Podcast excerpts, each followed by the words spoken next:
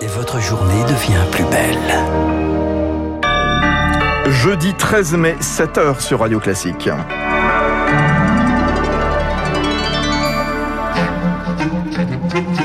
6h30, 7h30, la matinale de Radio Classique avec Fabrice Lundy. Alors sur scène, on aura Indochine dans la fosse, 5000 spectateurs masqués. Les inscriptions sont ouvertes pour le concert test parisien. Rendez-vous le 29 mai. Le détail dans un instant dès le début du journal de 7 heures.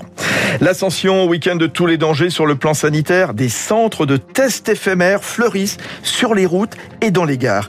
Et puis Israël et le Hamas au bord de la guerre totale. La communauté internationale semble totalement impuissante pour stopper l'escalade.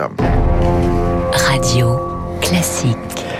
C'est le journal de 7 heures préparé par euh, Lucille Bréau. Ça y est, les inscriptions sont ouvertes pour le concert test parisien. Après six mois de préparation et de report, il aura finalement lieu le 29 mai à l'Accor Arena. Plus qu'un concert, c'est un véritable essai clinique qui se prépare pour permettre à terme la reprise des grands événements accueillant le public. Sur scène donc le groupe Indochine, dans la fosse 5000 spectateurs debout, Rémi Vallès. Pour participer au test, il faut habiter en Ile-de-France, être âgé de 18 à 45 ans, ne pas présenter de facteur de risque et ne pas avoir eu contact avec un malade deux semaines avant l'expérimentation. Après un tirage au sort, les cobayes finalement retenus réaliseront un test antigénique trois jours avant le concert. Les cas positifs seront écartés. Le jour J, debout dans la fosse de Bercy, pas de distanciation, port du masque chirurgical obligatoire et gel hydroalcoolique à foison pour les spectateurs dont le comportement sera scruté à la loupe.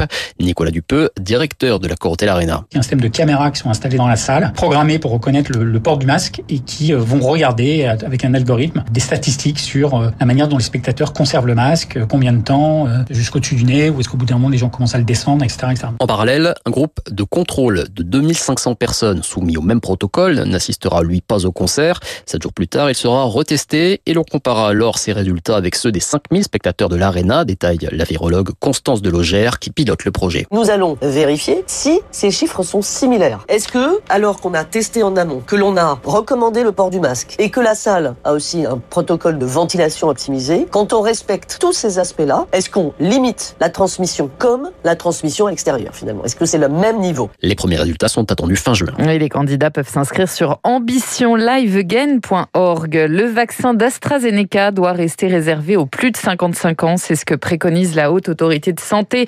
Statu quo recommandé aussi pour celui de Johnson Johnson. Des vaccins qui ne seront plus administrés en Norvège. Elle renonce à AstraZeneca et suspend celui de Janssen.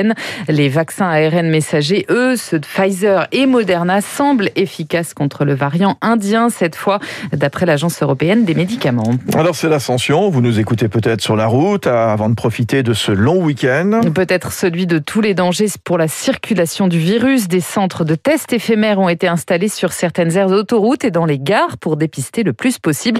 Mais attention, prévient Hélène Rossineau de l'INSERM, à condition de bien s'isoler derrière. Ça peut être intéressant si les gens ont la volonté de rester assez longtemps pour voir le résultat de leur test. Et surtout, euh, moi la question que je me pose, c'est qu'est-ce qu'on fait si on a un test positif alors qu'on est au milieu d'une aire d'autoroute? Parce que les gens sont censés aller s'isoler, mais ils sont sur la route des vacances dans ces cas-là.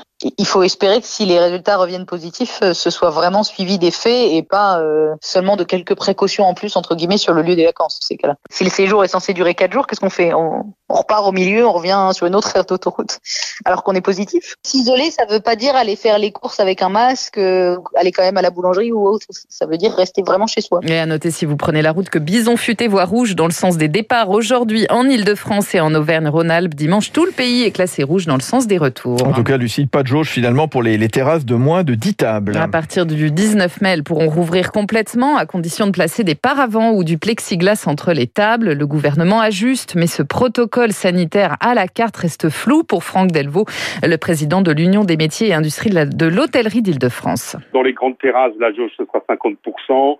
Les petites, on végétalise. Une fois, c'est du plexi on n'y comprend rien. Donc nous, ce qu'on demande, c'est l'application du protocole sanitaire qui était en vigueur le 29 octobre, c'est-à-dire distanciation d'un mètre entre chaque table et toute consommation doit être prise assise. Et on comprend les choses. Tandis que là, on a vraiment l'impression qu'on fait tout pour nous mettre des bâtons dans les roues. Et je vous dis, hein, on a énormément d'appels de restaurateurs qui comprennent pas Et certains disent, si c'est ça, ça vaut pas le coup d'ouvrir. Le ministère du Travail revoit sa copie sur l'assurance chômage, l'activité partielle, les arrêts de maladie, les congés maternité ou paternité seront finalement pris en compte dans le calcul du salaire journalier de référence.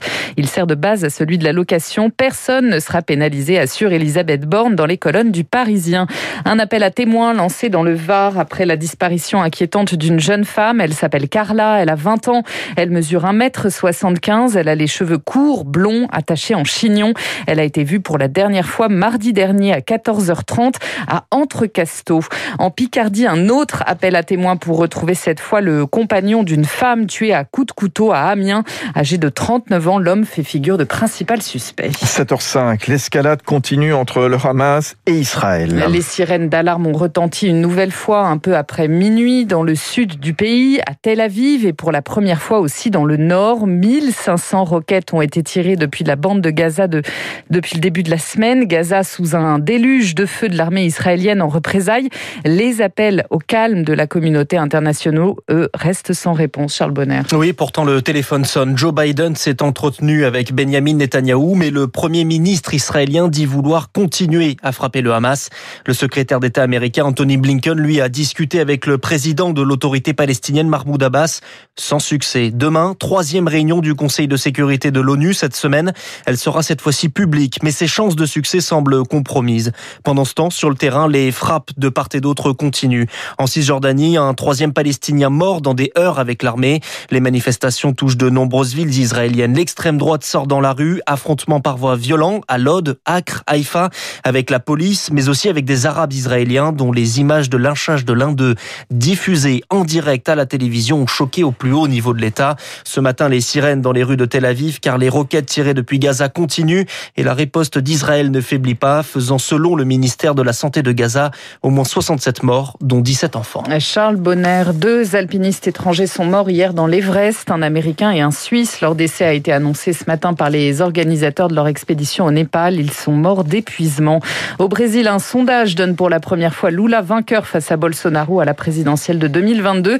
L'ancien président de gauche obtiendrait 41% des suffrages au premier tour 23 pour l'actuel président. Et puis le Paris Saint-Germain qualifié pour la finale de la Coupe de France. Au terme d'une séance de tir au but particulièrement disputée face à Montpellier, score final de partout. Les Parisiens qui affronteront soit Monaco, soit les amateurs de Rumilly-Vallière en finale, club de National 2.